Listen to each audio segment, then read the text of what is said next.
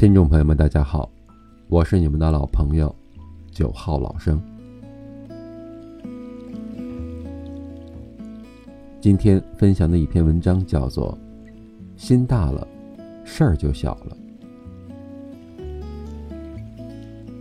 有时候换个角度看问题，路的旁边还有路。一天，一个满面愁容的男人上山请教高人。问道：“生活太累太苦了，我该怎么办？”高人未答，而是把一大把勺盐加到了一个水杯里，让男人尝尝。结果可想而知，男人直喊：“太咸了！”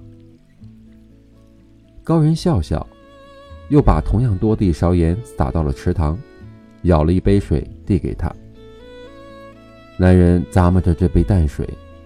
大彻大悟，每个人的生活皆是泥沙俱下，没有谁不是在负重前行。生活苦不苦，全在于一颗心够不够宽。心宽路自通，心阔烦自少。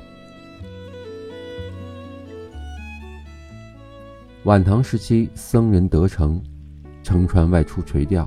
直到深夜仍一无所获，空手而归的他却没有如常人般烦恼抱怨，反而说了这样一句名动天下的话：“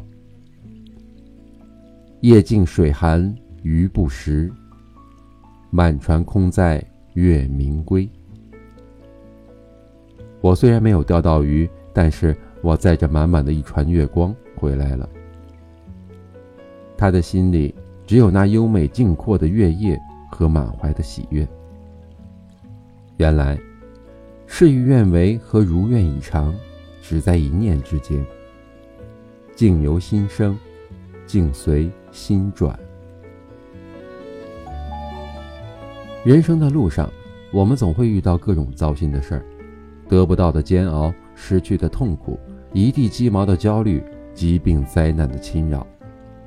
没有谁能够幸免，没有谁能独善其身。只是我们无法改变事态，但我们可以改变心态。作家汪曾祺这一生也曾坎坷无数，却把生活过成了诗。虽然母亲早逝，但他总是庆幸父亲的陪伴。虽然曾被打成右派，但他总是笑着说。我当了一回右派，真是三生有幸，要不然我这一生就更加平淡了。即使在艰苦的下乡改造中，他每天兴奋地奔跑在田野的地头上，为发现那些野花、野蘑菇、野味儿，高兴得像一个孩子。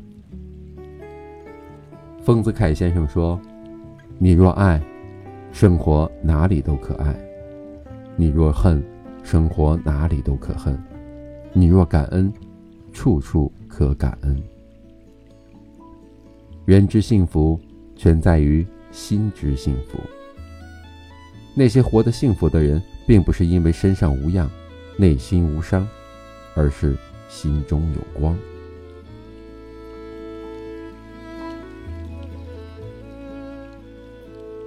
一大早就听见隔壁王叔和王姨。急赤白咧的吵架，声调一个比一个高。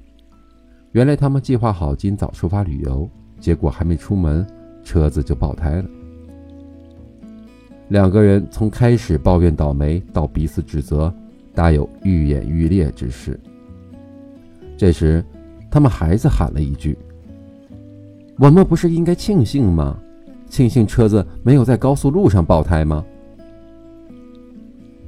听了这话，王叔和王姨诧异的对视了一眼，下一秒便恍然笑了。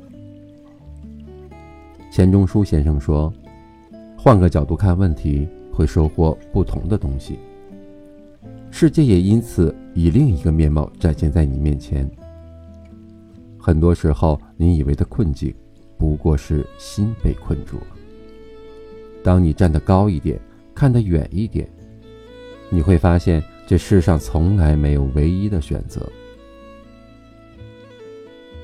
所以，换个角度看问题，路的旁边还有路。这个世上没有绝对的不幸，换个方向看，往往会收获另一种思路，遇见不一样的风景。当你工作陷入瓶颈的时候，想一想，这其实也是增值自己的经历，是不是瞬间就有干劲儿了？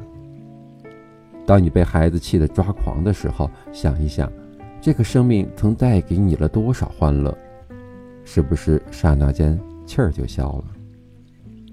当你陷入生活低谷的时候，想一想，自此不管怎么走，就都会是上坡路了，还有什么不能接受的？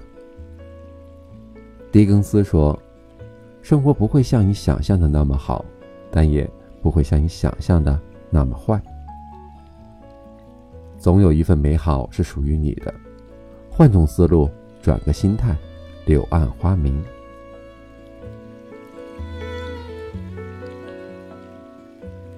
《卧虎藏龙》中有这样一句话：“当你握紧双手，里面什么都没有；当你打开双手，世界就在你的手中。”懂得放下是一种智慧。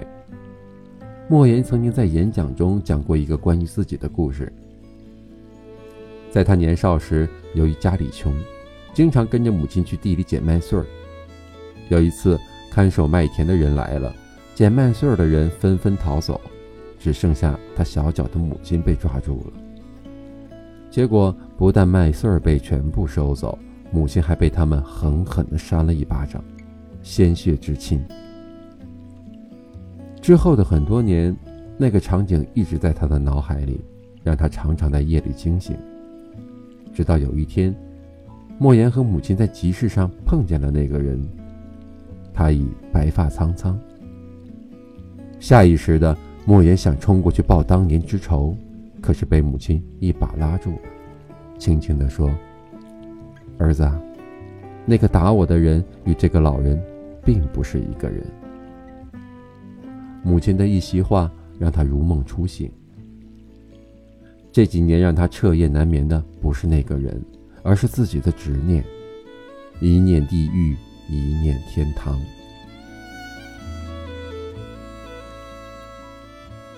一九九一年，南非总统曼德拉在就职典礼上的一个举动震惊了世人。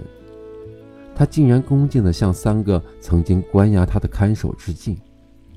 然而，更让世人敬佩的是他接下来的这句话：“当我走出囚室，迈过通往自由的监狱大门时，我已经清楚，自己若不能把悲痛与怨恨留在身后，那么……”我其实仍在狱中。生活中总会遇到一些让我们糟心的事儿，一些让我们意难平的事儿。然而时过境迁，过去的终不能重来，时时挂在心间又有何意义呢？为难的只有自己。执念是心灵的枷锁，释怀则是灵魂的救赎。季羡林老先生在《一生自在》中说：“如果不能忘，那么痛苦会时时刻刻都新鲜生动，时时刻刻剧烈残酷地折磨你。不如放下，淡漠，再淡漠，再淡漠。放下过往，才能拥抱明天；卸下执念，才能收获幸福。余生很贵。”一念放下，天地皆宽。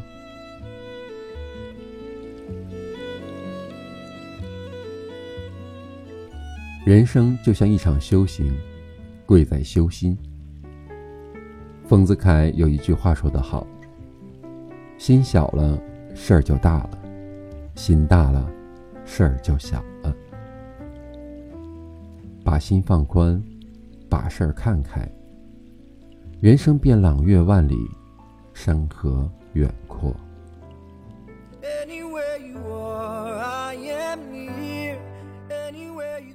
我是九号老生，每晚八点在这里等你。